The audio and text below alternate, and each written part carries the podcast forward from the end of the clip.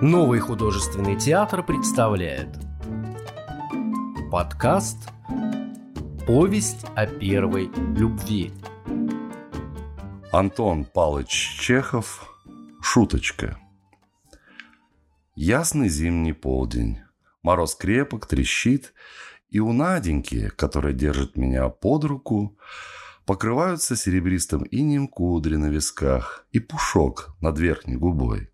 Мы стоим на высокой горе.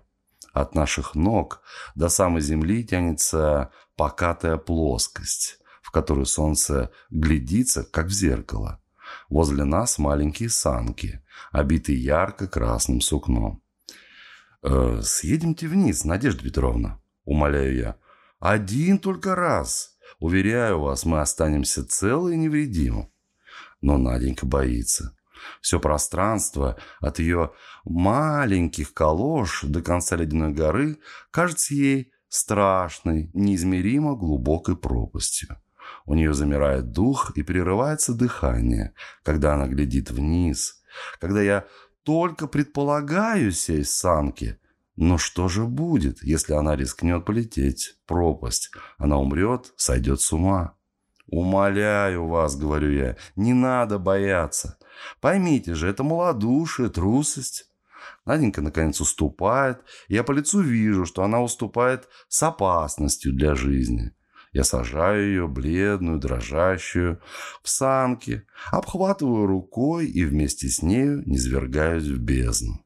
Санки летят, как пуля. Рассекаемый воздух бьет в лицо, ревет, свистит в ушах, рвет больно, щиплет от злости, хочет сорвать с плеч голову. От напора ветра нет сил дышать. Кажется, сам дьявол обхватил нас лапами и с ревом тащит в ад. Окружающие предметы сливаются в одну длинную, стремительную бегущую полосу. Вот-вот, еще мгновение, кажется, мы погибнем. «Я люблю вас, Надя», — говорю я в полголоса. Санки начинают бежать все тише и тише. Рев ветра и жужжание полозьев не так уже слышны. Дыхание перестает замирать.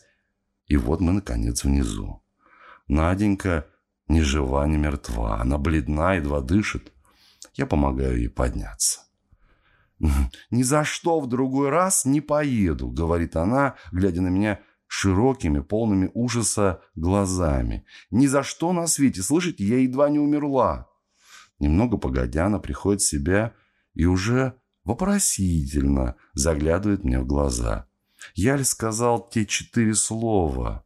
Или же они только послышались ей в шуме вихря? А я стою возле нее, курю и внимательно рассматриваю свою перчатку.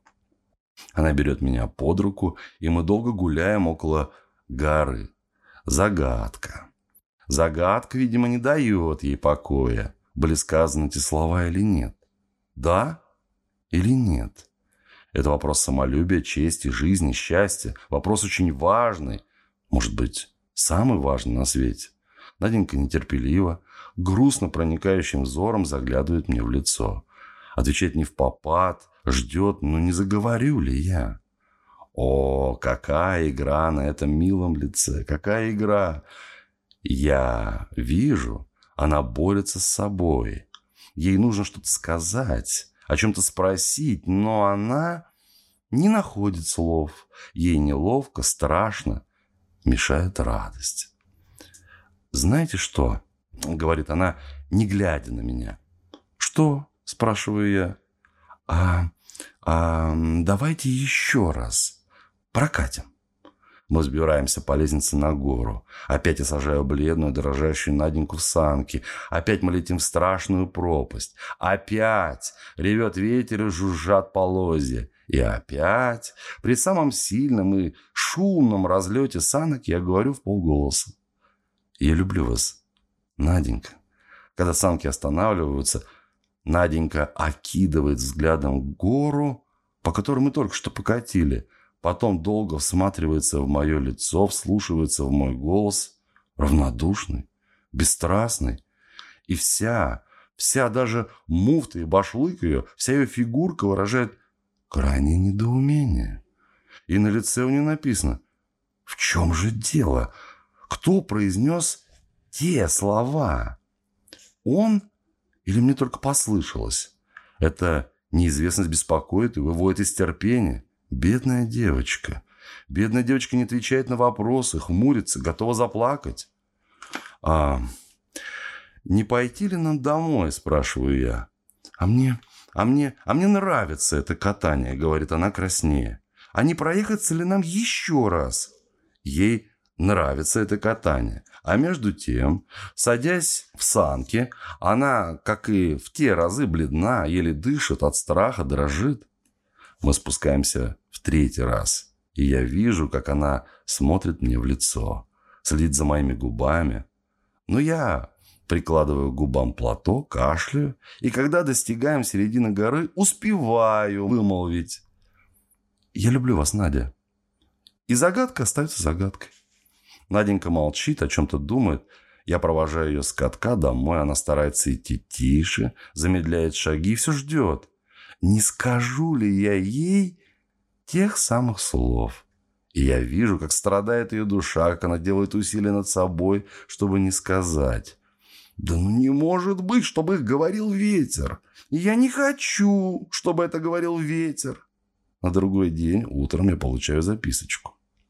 Если пойдемте сегодня на каток, то заходите за мной, Энн.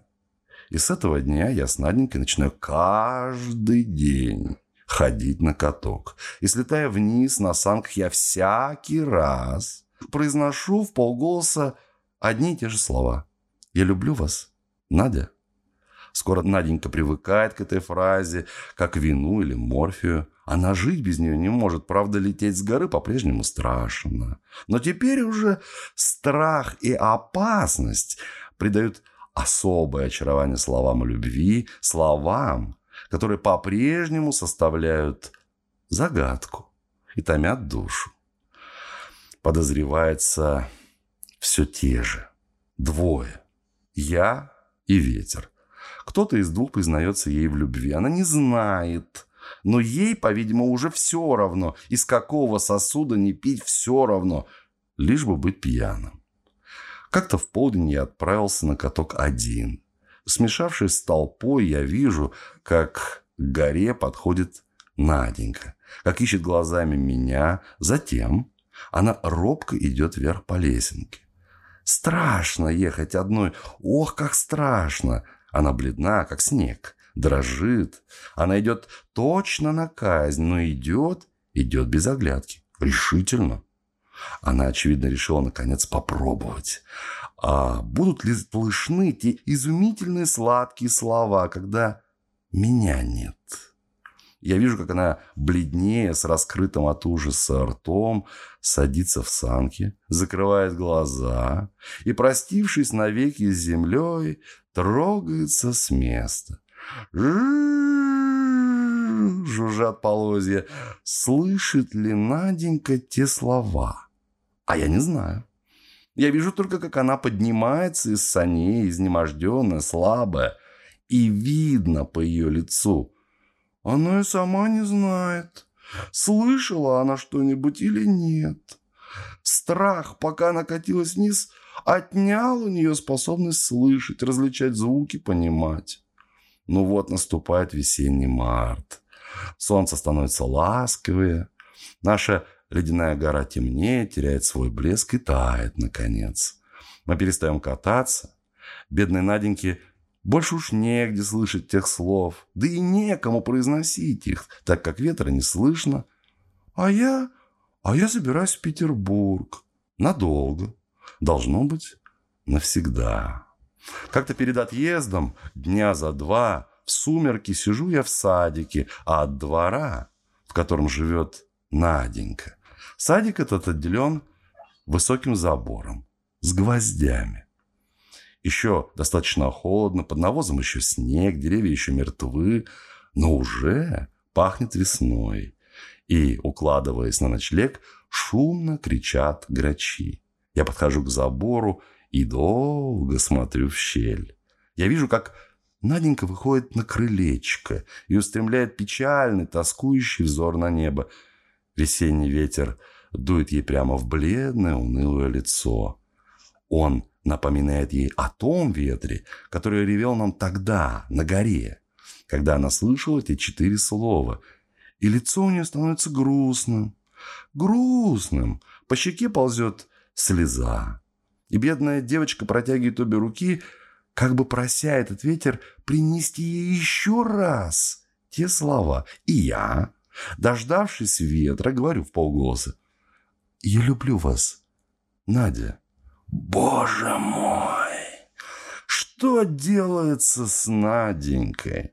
Она вскрикивает, улыбается во все лицо и протягивает навстречу ветру руки. Радостная, счастливая, такая красивая. А, а я иду укладываться. И это было уже давно. Теперь Наденька уже замужем. Ее выдали или она сама вышла, это все равно. За, за секретаря дворянской опеки и теперь у нее уже, кажется, трое детей. Но как мы вместе когда-то ходили на каток, и как ветер доносил до нее слова «Я люблю вас», Наденька не забыта. Для нее теперь это самое счастливое, самое трогательное и прекрасное воспоминание в жизни. А, а мне теперь, когда я стал старше, уже непонятно – Зачем я говорил те слова? Для чего шутил? Другие выпуски подкаста ищите в популярных библиотеках подкастов по поисковому запросу «Сказки на день», а также в социальных сетях в группах Нового художественного театра, где найдете еще много чего интересного.